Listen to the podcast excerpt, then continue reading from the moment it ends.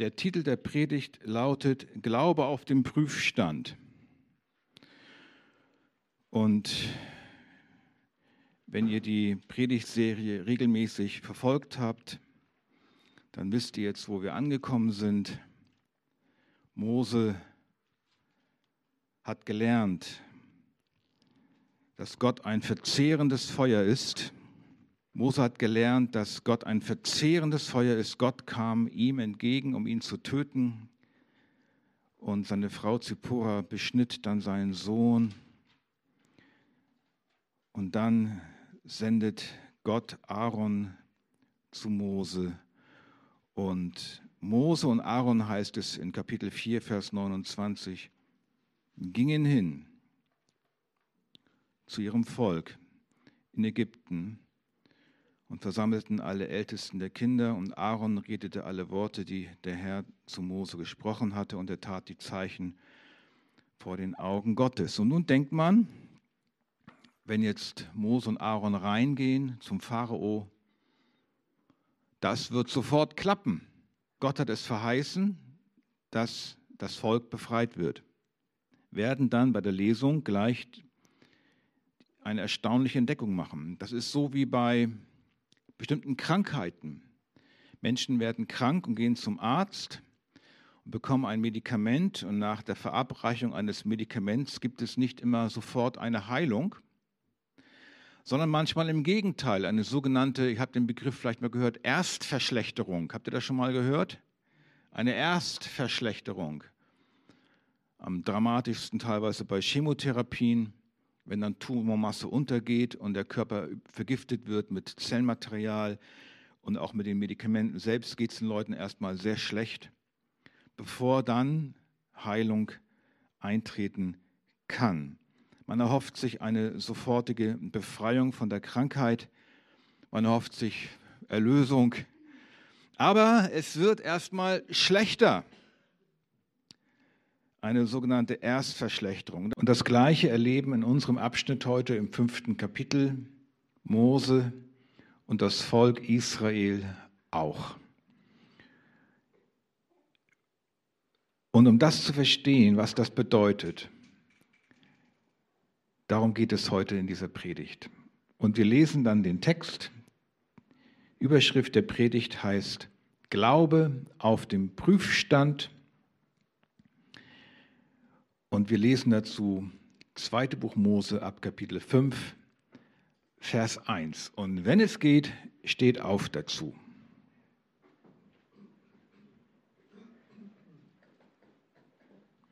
Ich danke dir, Jesus, heute Morgen für dein Wort, das du uns schenkst. Dein Wort ist immer frisch, dein Wort ist immer lebendig und es richtet genau das aus, wozu du es ausgesandt hast. Dafür bitte ich dich auch heute Morgen. Amen. 2. Mose Kapitel 5 ab Vers 1. Danach gingen Mose und Aaron hinein und sagten zu dem Pharao, so spricht der Herr, der Gott Israels, lass mein Volk ziehen, damit es mir in der Wüste ein Fest hält. Der Pharao antwortete, wer ist der Herr, dass ich auf seine Stimme hören sollte, um Israel ziehen zu lassen? Ich kenne den Herrn nicht und ich will Israel auch nicht ziehen lassen. Und sie sprachen, der Gott der Hebräer ist uns begegnet. Wir wollen drei Tage reisen weit in die Wüste ziehen und dem Herrn, unserem Gott, Opfer darbringen, damit er uns nicht mit der Pest oder mit dem Schwert schlägt. Da sprach der König von Ägypten zu ihnen, Mose und Aaron, warum zieht ihr das Volk von ihren Pflichten ab? Geht hin an eure Lasten. Weiter sprach der Pharao, siehe, es ist schon zu viel Volk im Land und ihr wollt sie noch von ihren Lasten ausruhen und feiern lassen. Und der Pharao gab an demselben Tag den Treibern des Volkes und seinen Aufsehern Befehl und sprach, ihr sollt dem Volk kein Stroh mehr geben zum Ziegelstreichen wie gestern und vorgestern Lasst sie selbst hingehen und sich Stroh zusammensuchen. Ihr sollt ihnen aber dennoch die bestimmte Zahl Ziegel auferlegen, die sie gestern und vorgestern gemacht haben und davon nichts nachlassen, denn sie sind faul. Darum schreien sie und sprechen, wir wollen hingehen und unserem Gott Opfer darbringen. Schwer soll die Arbeit auf den Leuten lasten, sodass sie damit zu schaffen haben und nicht auf trügerische Worte achten. Da gingen die Treiber des Volkes und seine Aufseher hinaus, redeten mit dem Volk und sprachen, so spricht der Pharao, ich gebe euch kein Stroh mehr, geht ihr selbst hin, holt euch Stroh, wo ihr es findet, aber von eurem Tagewerk wird euch nichts erlassen. Da zerstreute sich das Volk im ganzen Land Ägypten, um Stoppeln zu sammeln, damit sie gehacktes Stroh hätten. Und die Treiber trieben sie an und sprachen, Erfüllt euer bestimmtes Tagewerk wie zuvor, als ihr noch Stroh hattet. Und die Aufseher der Kinder Israels, welche die Treiber des Pharaos über sie gesetzt hatten, wurden geschlagen.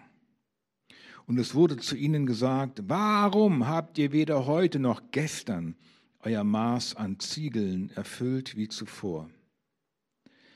Da gingen die Aufseher der Kinder Israels hinein und schrien zu dem Pharao und sprachen, Warum behandelst du deine Knechte so? Man gibt deinen Knechten kein Stroh und spricht zu uns, macht die Ziegel. Und siehe, deine Knechte werden geschlagen, dein Volk versündigt sich. Er aber sprach, ihr seid faul, faul seid ihr. Darum sprecht ihr, wir wollen hingehen und dem Herrn Opfer darbringen. So geht nun hin, arbeitet. Stroh soll man euch nicht geben, aber die bestimmte Anzahl Ziegel sollt ihr liefern. Da sahen die Aufseher der Kinder Israels, dass es mit ihnen schlimm stand, weil man sagte, ihr sollt nichts nachlassen von der Zahl der Ziegel, die ihr täglich zu liefern habt. Und als sie von dem Pharao hinausgingen, trafen sie Mose und Aaron an, die dort standen und auf sie warteten. Da sprachen sie zu ihnen, der Herr sehe auf euch und richte es, dass ihr uns verhasst gemacht habt vor dem Pharao und seinen Knechten und ihnen das Schwert in die Hand gegeben habt, um uns zu töten. Da wandte sich Mose an den Herrn und sprach, Herr, warum lässt du dein Volk so schlecht behandeln? Warum hast du mich hergesandt? Denn seitdem ich hineingegangen bin zum Pharao, um in deinem Namen zu reden, hat er dieses Volk schlecht behandelt. Und du hast dein Volk gar nicht errettet. Amen. Nehmt gern Platz.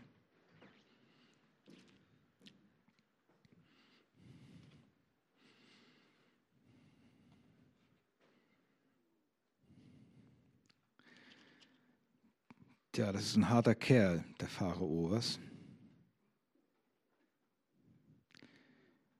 Ich lasse sie nicht ziehen. So schnell, so schnell lässt der Feind seine Opfer nicht los. So schnell lässt der Teufel die Sünder nicht los. Da bedarf es einen großen Kampf. Mose wurde also beauftragt, das Volk Gottes aus der Sklaverei in Ägypten zu befreien. Es braucht einen Befreier, das Volk, einen Erlöser. Es kann sich nicht selbst befreien. Und wir schauen heute an,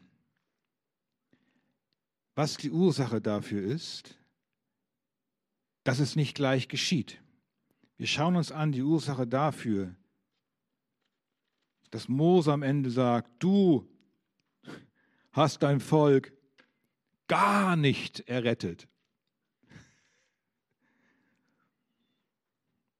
Und das machen wir in vier Punkten. Der erste Punkt, wir schauen uns das Versagen von Mose an. Wir schauen uns die angekündigte Konsequenz an.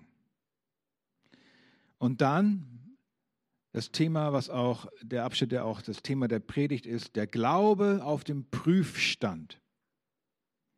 Und zum Schluss die Rückkehr zu Gott. Zuallererst das Versagen des Mose. Also, das Volk konnte sich nicht befreien. Gott schickt einen Retter und der erweist sich als ein Rohrkrepierer. Klappt nicht.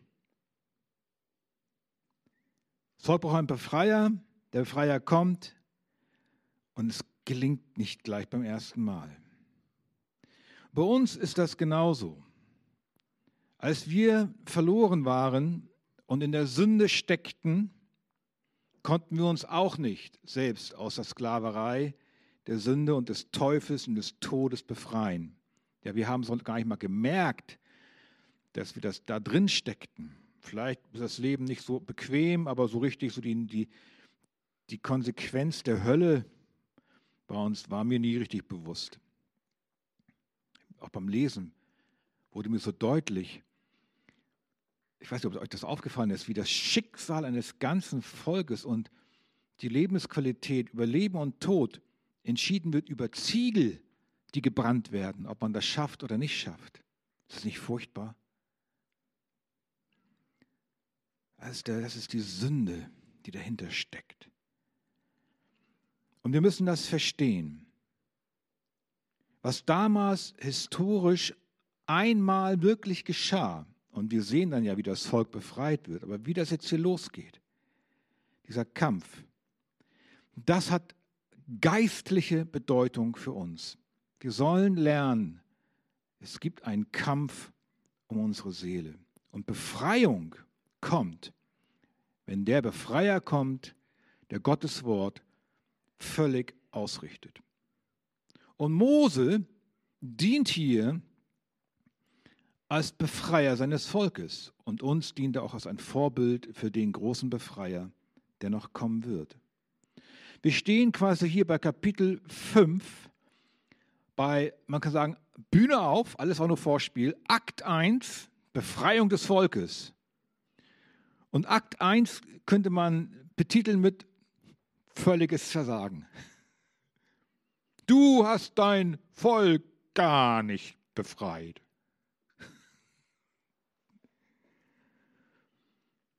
Das ist die Frage auch heute Morgen, um die es geht. Können wir, kannst du Gott wirklich vertrauen? Hat er wirklich die Macht, dich zu befreien von der Klammer des Todes, vom Schrecken der Hölle, von der Sklaverei der Sünde und des Teufels? Oder ist unser Gott ein Weihnachtsmann, der gar nichts kann? sind wir einer Lüge aufgesessen. Und unser Glaube gerät immer dann auf den Prüfstand, wenn es schwierig wird. Unser Glaube ist auf dem Prüfstand. Der Glaube des Volkes hier ist auch auf dem Prüfstand. Und das gucken wir uns genau an. Zuerst, wie ich es gesagt habe, ihr habt es selbst mitgelesen gerade eben bei der Lesung, die Dinge, werden sie besser Mose kommt, geht rein zu Pharao, werden die Dinge besser? Nein, sie werden schlechter. Du willst Jesus nachfolgen, deine Familie will Jesus nachfolgen, aber es wird nicht besser. Statt Harmonie Streit, Krach. Die Erwartungen von Israel werden überhaupt nicht erfüllt. Und das ist bei uns manchmal auch so und oft so. Wir beten vielleicht, wir beten um dies und das, um Erleichterung bei der Arbeit, um Erleichterung in der Ehe, Krankheit, Finanzen, Kinder, Angehörige, was auch immer. Vielleicht auch über unsere eigene Sünde, dass wir loskommen von sündigen Verhaltensmustern, dass wir verzweifeln über unsere charakterlichen Defizite und dann geschieht nichts oder es wird sogar noch schlimmer. Und dann gerät dein Glaube in Bedrängnis Und dann kommen andere vielleicht noch sagen, ja, wenn du nur richtig glauben würdest. Aber wenn du, also wenn du richtig glaubst, dann betest du und es erfüllt sich sofort. Aber davon ist in der Bibel nicht die Rede.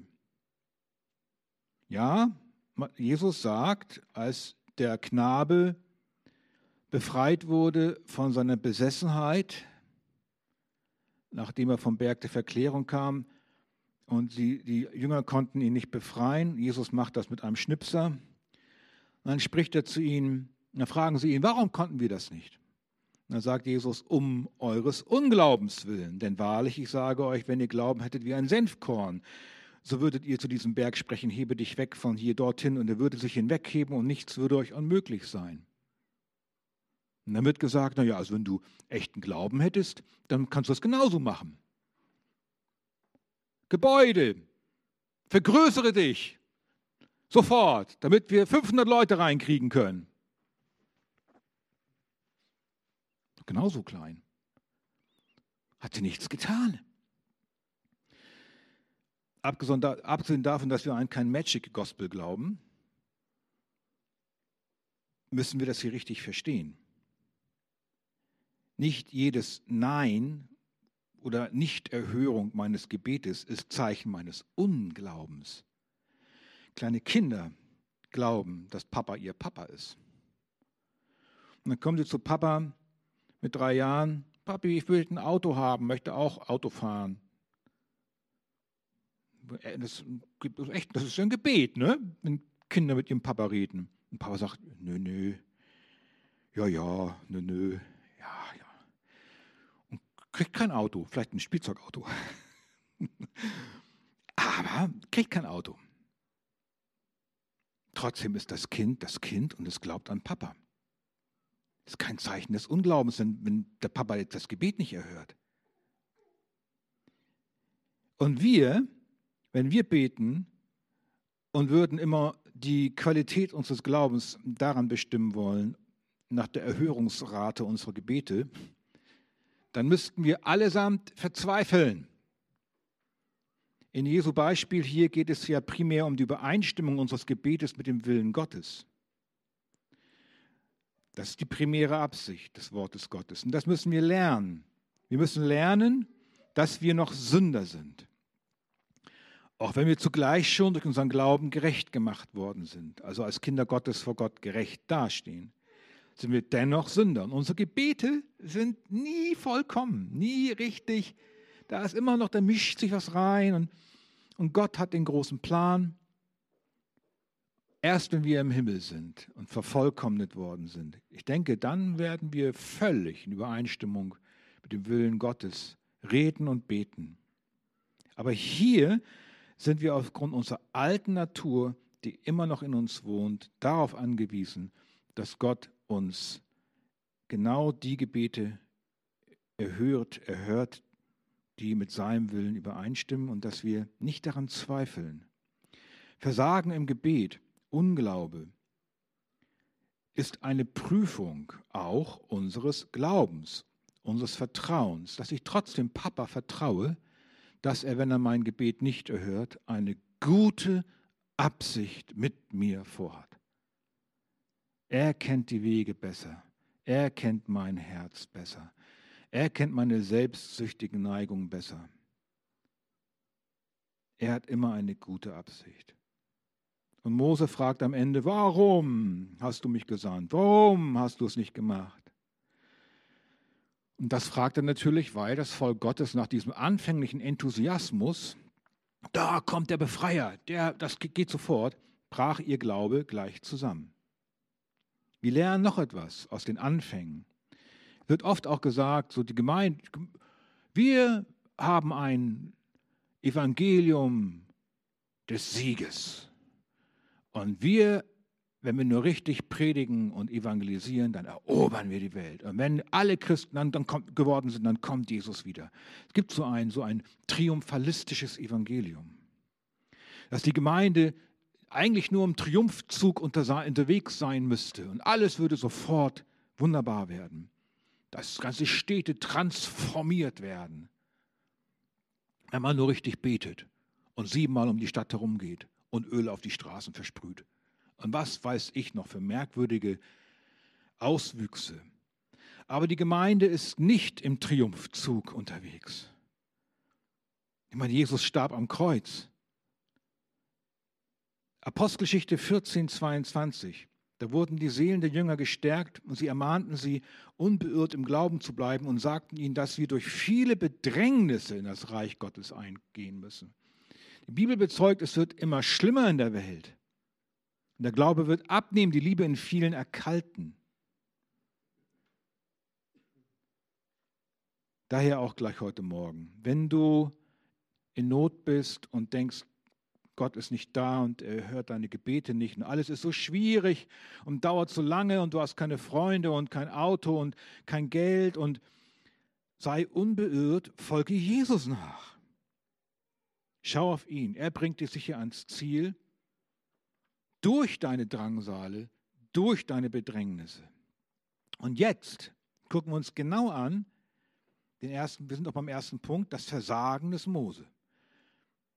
Das beinhaltet die Verse 1 bis 3. Mose dachte vielleicht nach seinem ersten Desaster, dass er nun endlich auf der Seite des Siegers stünde. Was war das erste Desaster von Mose? Das, lesen wir in 2. Mose, Kapitel 2, Vers 12. Was hat Mose da gemacht? Da lesen wir es oben. Er schaute sich nach allen Seiten um und als er sah, dass kein Mensch anwesend war, erschlug er den Ägypter und verscharrte ihn im Sand. Er hatte zuvor gesehen, dass äh, dieser Ägypter anscheinend sein Volk quälte und ausschlug und drangsalierte. Und er ermordete ihn, verscharrte ihn im Sand. Es kam aber vor dem Pharao und Mose musste fliehen aus dem Land heraus ins Land Midian. Und dann begann die ganze Geschichte mit Jethro, seinem Schwiegervater und so weiter. Das war Fail Number One, Versagen Nummer eins. Und jetzt erlebt Mose gleich zu Anfang seines neuen Auftrags ein zweites Desaster. Anstatt dass das Volk sofort befreit wird, wird es noch schlimmer. Und das Volk droht vom Glauben sogar abzufallen, Mose und Aaron zu verwerfen, Gott zu verwerfen. Woran lag das? Wir lernen jetzt, dass Mose nicht genau zuhörte, was Gott ihm aufgetragen hatte, was er dem Pharao wirklich Wort für Wort sagen sollte. Mose Versagen, dem Wort aufmerksam zuzuhören, führte zu einem fünffachen Versagen darin, dem Wort Gottes genau zu gehorchen. Das erste ist, Mose besuchte den Pharao mit der falschen Gesandtschaft. Das gucken wir uns an. Was hat Gott gesagt was Mose tun soll. So, das ist Kapitel 3, Vers 18. Wenn sie auf dich hören, das Volk, so sollst du und die Ältesten von Israel zum König von Ägypten hineingehen. Du, damit ist auch Aaron gemeint natürlich, weil die ja ein, ein Team waren, und die Ältesten von Israel. Was macht aber Mose? Das lesen wir jetzt in Kapitel 5, Vers 1. Danach, nach, nach dem Gespräch mit dem Volk, gingen Mose und Aaron hinein und sagten zu dem Pharao. Merkt ihr was? Da fehlen die Ältesten. Vielleicht waren sie gerade auf Toilette, anders beschäftigt. Oder, wie ich vermute, haben Mose und Aaron gedacht, die brauchen wir nicht so eine Art Selbstherrlichkeit. Und damit ist gleich die Sache verratzt. Wie beim Geschäftsgespräch. Wenn du ein Produkt verkaufen willst und sagst gleich zu Anfang einen falschen Satz oder der, Einstieg ist verkehrt. Geschäft, kannst auch so lange reden, wie du willst. Geschäft ist gelaufen. Die falsche Gesandtschaft, der falsche Einstieg der falsche Beginn. Das zweite ist, Mose benutzt nicht die exakten Worte Gottes. Was sollte denn Aaron durch Mose dem Pharao sagen? Er sollte ihm sagen, das lesen wir wieder in Kapitel 3, Vers 18. Und du sollst zu ihm sagen, der Herr, der Gott der Hebräer. Gott sagt nicht was anderes. Er sagt, der Gott der Hebräer. Aber Mose macht es anders. Er macht es nationalistisch. Er sagt, so spricht der Herr, der Gott Israels. Das ist ein, ein nationalistischer Anspruch, der daraus wird.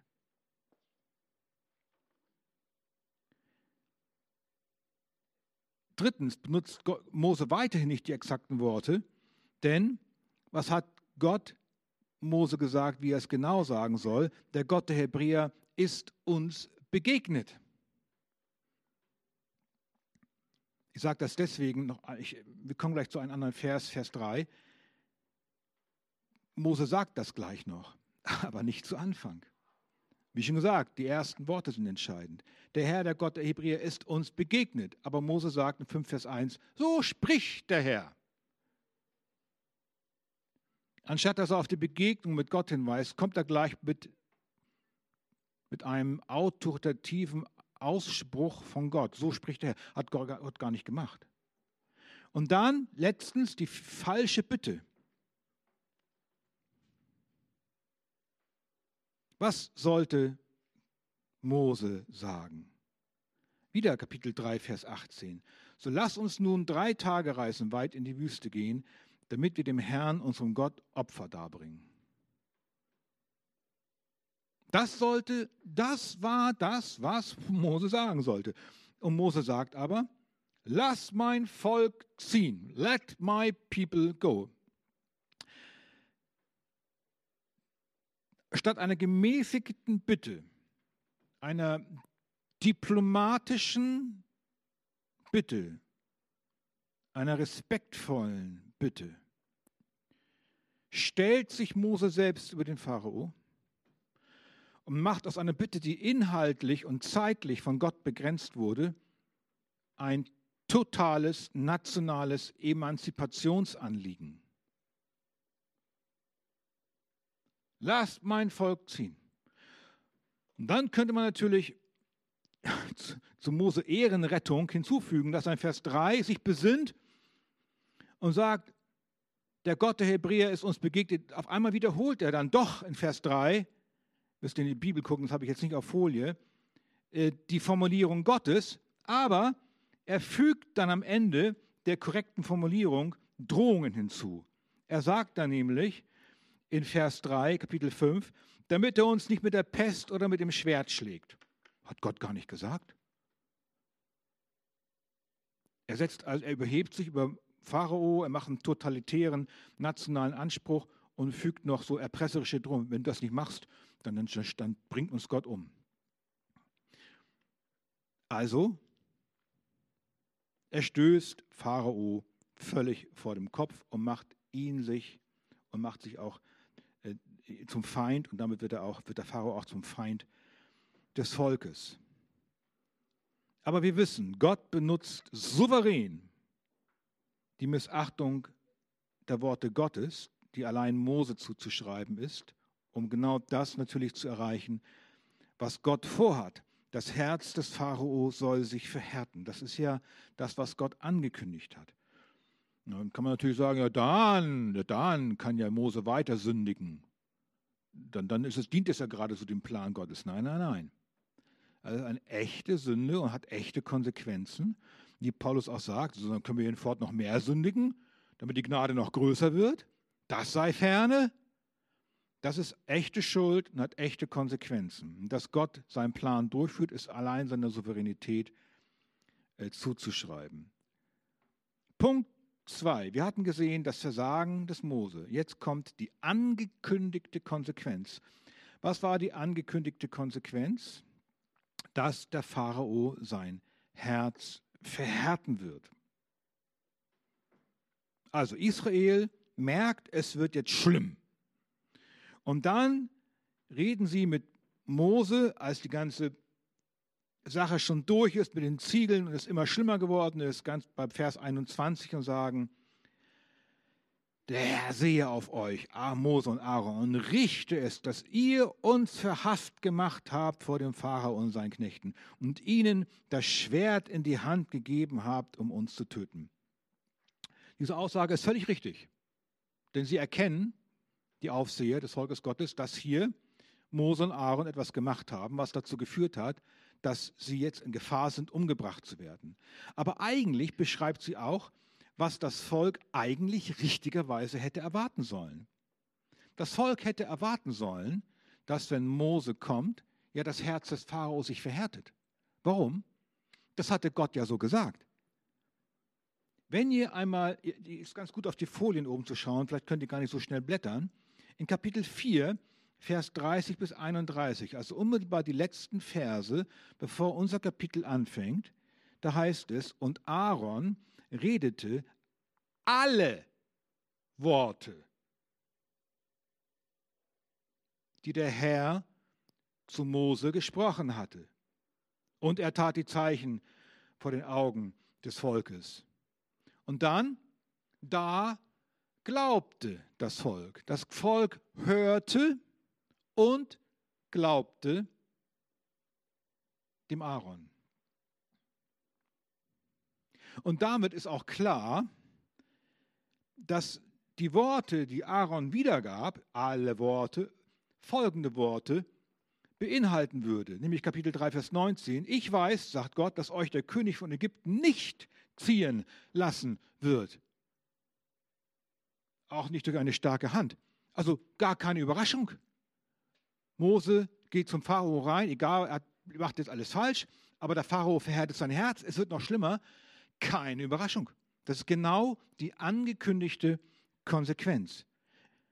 Und Mose hat es noch klarer gesagt, vielmehr Gott, in Kapitel 4, Vers 21. Ich aber will sein Herz verstocken, dass er das Volk nicht ziehen lassen wird. Noch einmal, sie werden nicht ziehen aus dem Land Ägypten. Ja, was dachte denn das Volk? Was ein hartes Herz, wie es der Pharao schon hatte, mit ihnen tun wird, wenn es noch härter wird. Dass sie ihnen Blumen auf dem Weg streut, ja, da könnt ihr gehen. Nein, natürlich nicht. Sie glaubten dem Aaron, sie hörten zu, aber sie haben nicht richtig nachgedacht. Man könnte auch sagen, sie haben eine selektive Wahrnehmung gehabt. Sie haben nur die gute Nachricht gehört.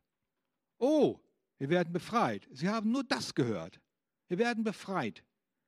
Komm zu Jesus und dir geht es gut. Komm zu Jesus und du wirst nie mehr krank. Komm zu Jesus und du wirst noch glücklicher, als du jetzt bist. Komm zu Jesus und du wirst reich. Komm zu Jesus und das Leben ist eitel Sonnenschein. Dieses Love Gospel und Wohlstands Gospel gibt es nicht in der Bibel. Den Leuten nur die guten Nachrichten zu erzählen, ja, Jesus ist wirklich der Messias, er ist der Befreier von Sünde und Schuld, ist nur die eine Wahrheit. Die andere Wahrheit ist die, dass wir sterben müssen am Kreuz, dass wir unsere Knie beugen müssen, dass wir zum Tod verurteilte Sünder sind. Und sonst gibt es gar keine Errettung. Die Wurzel aller Desaster im Christenleben, auch in deinem. Dein Versagen besteht darin, dass du hörst und vielleicht sogar glaubst, aber nicht das tust, was Gottes Wort sagt. Kommst vielleicht nicht zum Gottesdienst. Keine Ahnung. Ist bei jedem was anderes.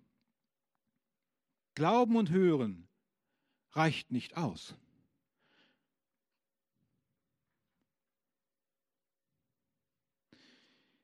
Wir haben gesehen, das Versagen des Mose, die angekündigte Konsequenz. Und jetzt kommt der Glaube, jetzt wird der Glaube auf den Prüfstand gestellt. Und das ist bei uns genauso.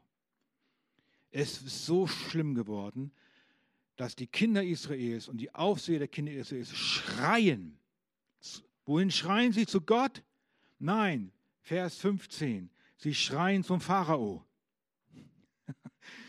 Und wer geht hin? zum Pharao, etwa Mose und Aaron, weil sie es verbockt haben? Nein, die Aufseher Israels gehen hin. Das sind nicht die Treiber. Es wird unterschieden zwischen Treiber und Aufseher. Das sind, das sind Leute aus dem Volk selbst.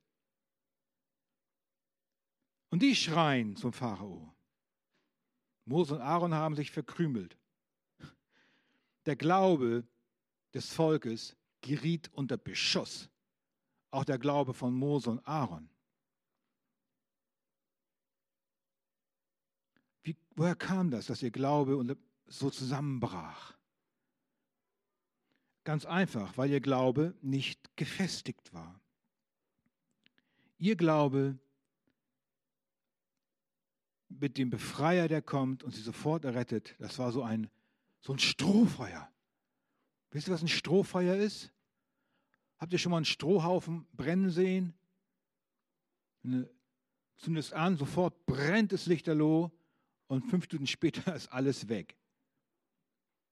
Mit diesem ungefestigten Glauben wären sie in der Wüste im, beim Auszug sofort gescheitert. Und es gab da Schwierigkeiten mehr als genug, wie wir sehen.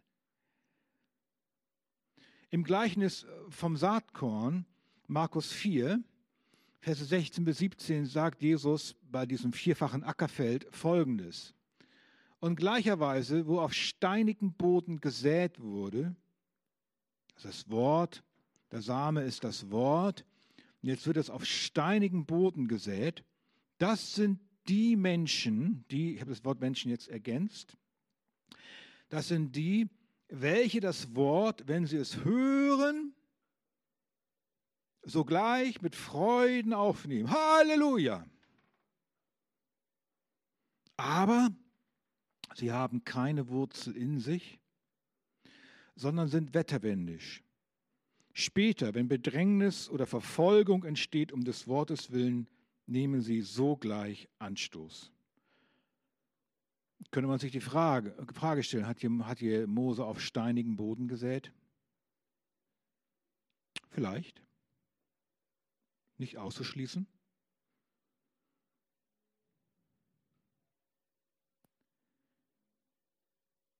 Aber es geht hier um ein Prinzip. Das Prinzip lautet folgendermaßen. Es gibt keinen ungetesteten Glauben. Unser Glaube muss getestet werden.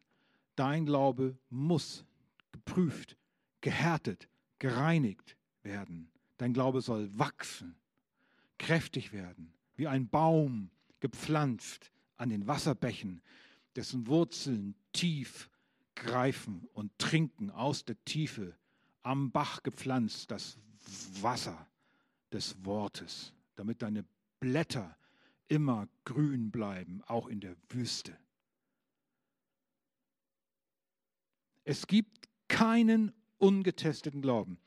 Das sehen wir auch ganz oft, wenn es um Bekehrung geht. Dann nach einer Predigt, dann kommen die Leute manchmal mit und weinen. Und ja, ich glaube an Jesus. Oh, wie schön. Und ja, und ich bin so, ja, ich brauche Jesus, ich brauche Jesus. Und dann kommen sie ein paar Mal in Gottesdienst und puff, kommen sie nicht mehr. Oh, ich habe gerade so einen Stress und äh, ich muss zum Fußball und ich kann nicht mehr zum Gottesdienst und die Arbeit ist so schwer. Ich habe auch keine Lust so richtig und ach, das gefällt mir sowieso alles nicht und ach, ich soll Vorbild sein und ich, äh, mein Glaube, nee, nee, äh, nee ich kann jetzt gerade nicht. Und dann war es das. Und das ist so, als würdest du mit einer Nadel in einen Luftballon stechen. Pong! Und was bleibt übrig? Heiße Luft. Ja, ich könnte jetzt sagen, habe ich vorhin auch gesagt, Gott will nicht, dass wir einen Platten bekommen weiß nicht, ich würde das jetzt zurücknehmen, diese Aussage, indem ich gerade in der Pause nachgedacht habe. Ich denke, unser Glaube kriegt ab und zu mal einen Platten. Aber dann heißt es nicht, dass wir an der Straße, an der Straße ran sitzen und, oh, hm, das Auto ist schuld, der Reifen ist schuld, die Werkstatt ist schuld, die Straße ist schuld, Gott ist schuld. Sondern muss ich um Hilfe bitten, anhalten, mitnehmen lassen, ADAC anrufen, Reifen reparieren, weiterfahren. Und das macht einen stark. Das ist eine Prüfung. Unser Glaube muss getestet werden. Der Glaube wird hier beim Volk Israel auf den Prüfstand gestellt. Woran, woran, erkennst du echt, woran erkennt man echten Glauben? Woran erkennst du echten Glauben? Auch bei dir selbst. Lebendigen Glauben, nicht toten Glauben. Und da muss ich selbst immer auch vorsichtig sein bei mir, denn ich bin auch gern jemand, der schnell jammert, wenn es schwierig wird. Tun ist völlig normal, weil ich bin nur noch ein Sünder. Aber es ist eine große Hilfe, dann zu wissen, woher Hilfe kommt. Paulus schreibt im 1. Thessalonicher Kapitel 2, die Verse 13 bis 14, Darum danken wir auch Gott unablässig, dass ihr, als ihr das von uns verkündigte Wort Gottes empfangen habt, es nicht als Menschenwort aufgenommen habt, sondern als das, was es in Wahrheit ist, als Gottes Wort, das auch wirksam ist in euch, die ihr gläubig seid. Denn nun kommt die Begründung, die Begründung. Denn ihr, Brüder, seid Nachahmer der Gemeinden Gottes geworden, die in Judäa in Christus Jesus sind, weil, und das ist jetzt der Beweis dafür, dass sie errettet sind, dass sie echten Glauben haben, weil ihr dasselbe erlitten habt von euren eigenen Volksgenossen, wie sie von den Juden. Leid unser Glaube wird durch Leid und Schwierigkeiten getestet. Du wirst aus deinem, Land verjagt und kannst nicht zurück. Leid entsteht. Und nun ist Gott dabei, dein Glaube, dein Glauben zu festigen. Warum ist das so? Warum benutzt Gott Leid und Schwierigkeiten und Drangsal als Mittel, um unseren Glauben zu testen? Warum ist das so? Was meint ihr? Weil, wir sind hier nicht in der Schule, mit Melden und so, weil Sünde nicht leicht besiegt wird. Sünde wird nicht leicht besiegt. Ich, ist nicht mal so eine Fliege an der Wand, die du mit einer Fliegenklatsche platt machen kannst.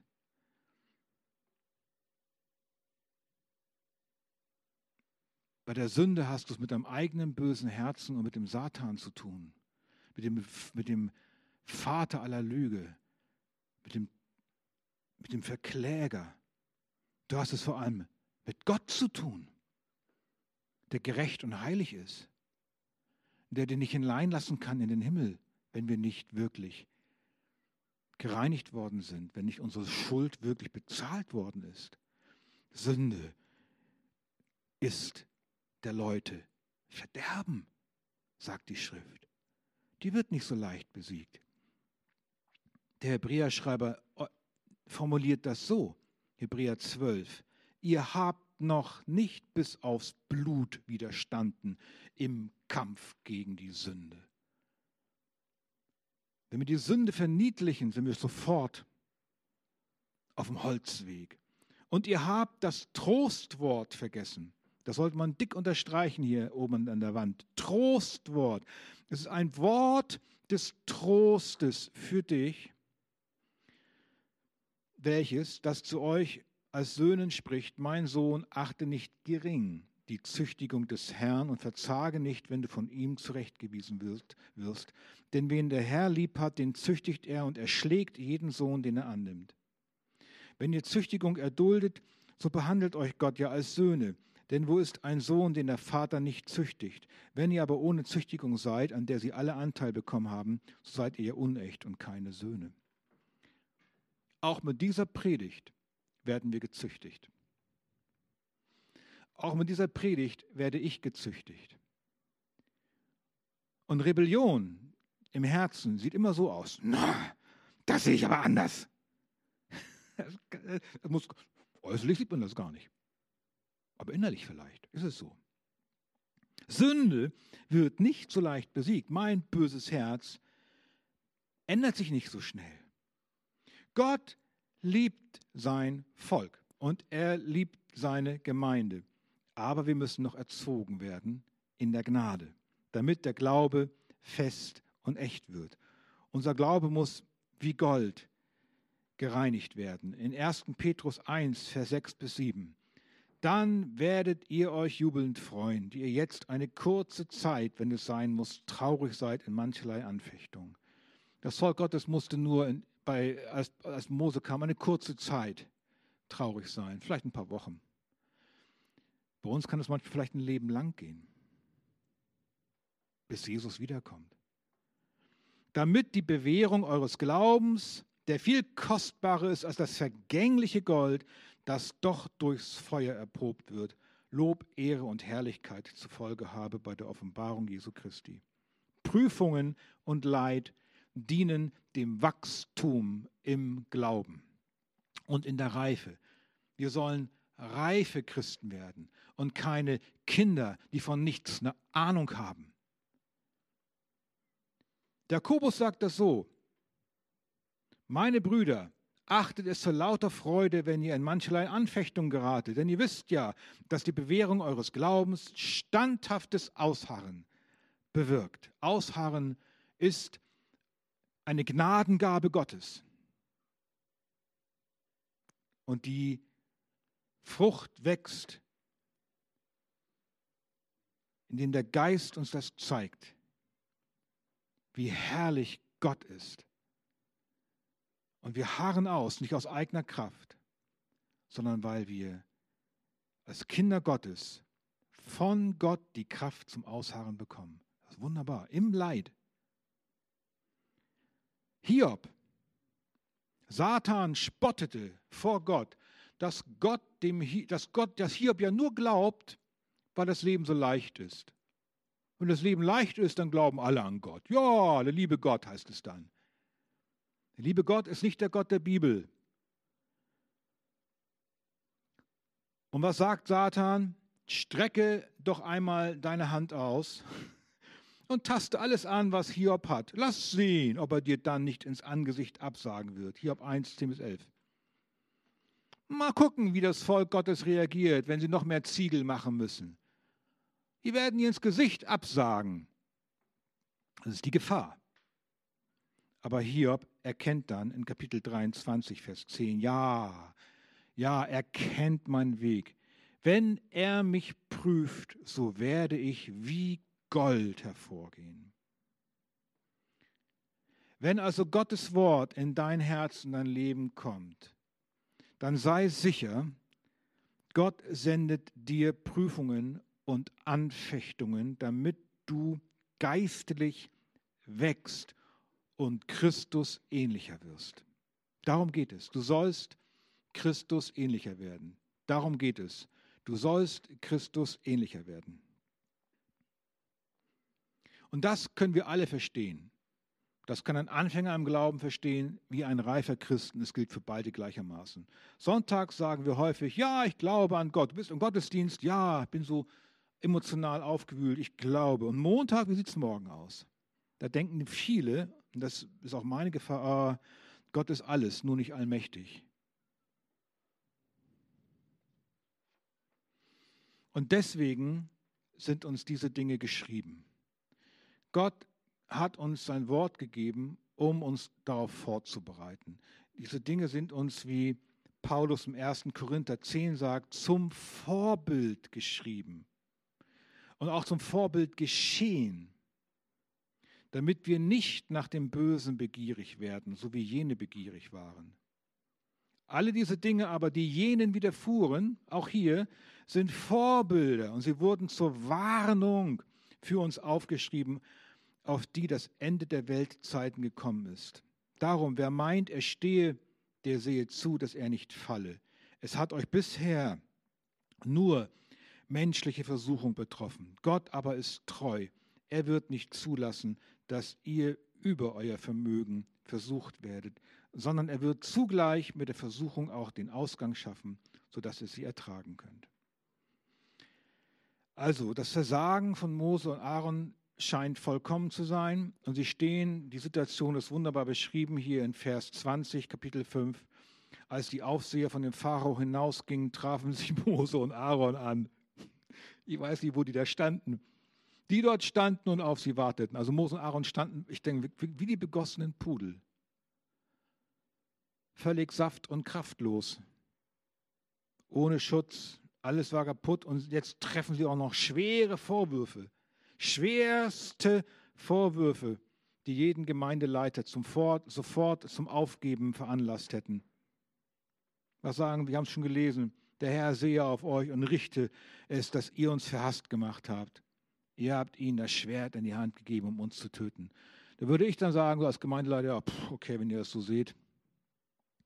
Naja, es war ein Versuch wert, hat eben nicht geklappt. Machen wir die Tür dicht, Gemeinde zu, ah, macht mal weiter Ziegel und so. Gott schickt schon einen anderen Retter. Sorry. Das ist ein schwerer Vorwurf. Weil sie glaubten und hörten, aber nicht das taten, was Gott, das Wort Gottes sagte. Und Mose und Aaron sind mit einbezogen. So, wir haben betrachtet, das erste Versagen von Mose bestand darin, einfach loszulegen, sich von Gott und niemandem was sagen, sagen zu lassen und er schlug einen Ägypter. Das zweite Versagen bestand darin, das Wort Gottes zu besitzen, aber ihm nicht zu gehören. Wir haben diese ersten drei Punkte uns jetzt angeguckt und jetzt kommt der letzte Punkt. Rückkehr zu Gott. Was ist jetzt das Beste, was Mose tun kann? Wieder abhauen? Nein. Das wäre leicht. Er tut das, was am schwierigsten ist. Und jetzt sehen wir, dass in Mose sich was geändert hat. Er kehrt zurück zu Gott. Nur wenige wünschen sich Versagen. Wer wünscht sich schon Versagen? Und noch weniger leicht ist es, Versagen zuzugeben. Der einfachere Weg besteht darin, wenn du versagt hast, man schmollt.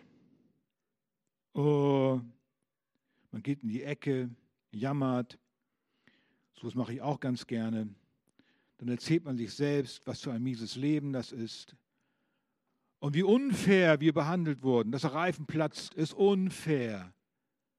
Die Schwierigkeiten habe ich nicht verdient. Ich habe mein Bestes gegeben und hat doch nicht gereicht. Das ist unfair. Immer läuft alles schief bei mir. Und dann ist der Glaube auch nicht mehr viel wert. Man lässt Gott fallen, meidet die Gemeinde. Und dabei ist es mein Herz gewesen. Das ist in meinem Herz, diese ganze Aufruhr. Aber Mose macht das nicht. Er nimmt nicht den Weg des Selbstmitleids und Rumgejammeres und rennt auch nicht weg. Er geht zurück zu Gott in seine Gegenwart. Er will einen neuen Versuch starten, Restart, geht zurück auf Los und ziehe 2000 Euro ein. Mose ist hier unser Vorbild, ein Beispiel für uns. Er ist innerlich gewachsen. Beim ersten Versagen damals rann er davon. Jetzt rennt er zu Gott. Aber er stellt ihm eine Frage in Vers 22. Da wandte sich Mose an den Herrn, richtige Adresse. Richtige Adresse. Er wendet sich nicht an den Pharao, er geht nicht nochmal hinein, er wendet sich an den Herrn und er spricht, Herr, warum lässt du dein Volk so schlecht behandeln? Warum hast du mich hergesandt? Eine theologisch schwierige Frage. Wie kann man Gott die Schuld geben und gleichzeitig ihm vertrauen? Versteht ihr das Problem? kannst nicht Gott beschuldigen und ihm gleichzeitig vertrauen. Entweder gibst du ihm die Schuld, dann vertraust du ihm nicht mehr, oder du vertraust ihm, dann gibst du ihm nicht die Schuld. Aber unser Herz ist in einer Schwierigkeit, denn wir lesen auch, wie der eine Vater des besessenen Jungen sagte zu Jesus, ich glaube, hilf meinem Unglauben. In unserem Herzen, das noch nicht völlig vollkommen ist, mischen sich Unglaube und Glauben. Und so können wir es tatsächlich tun, dass wir Gott fragen, wie kannst du nur? Aber gleichzeitig vertraust du ihm. Selbst in Krisen ist es doch so, wenn du, jemand, wenn du jemanden hast, der in einer Schwierigkeit ist, dann gehst du doch hin und ermutigst dein Geschwisterkind darin, dass du aus der Bibel es ermutigst, Gott ist da. Und er hilft und sieht und liebt, auch jetzt. Wir sind immer versucht zu denken, dass Gott wie Baal ist. Kennt ihr Baal aus der Bibel? So ein furchtbarer Götze. Ein Gott, der nie da ist, wenn wir ihn wirklich brauchen. Als es nun Mittag war, 1. Könige 18, 27, spottete Elia über sie, das sind die Baals-Verehrer, und sprach, Baal kam nämlich nicht, ruft laut, denn er ist ja ein Gott. Vielleicht denkt er nach oder er ist beiseite gegangen oder ist auf Reisen oder er schläft vielleicht und wird aufwachen. Das ist ein Götze, der nichts kann. Aber unser Gott ist lebendig und es ist schrecklich, in die Hände des lebendigen Gottes zu fallen. Und er führt alle seine Absichten aus. Letzte Predigt haben wir auch gehört, Gott ist ein verzehrendes Feuer.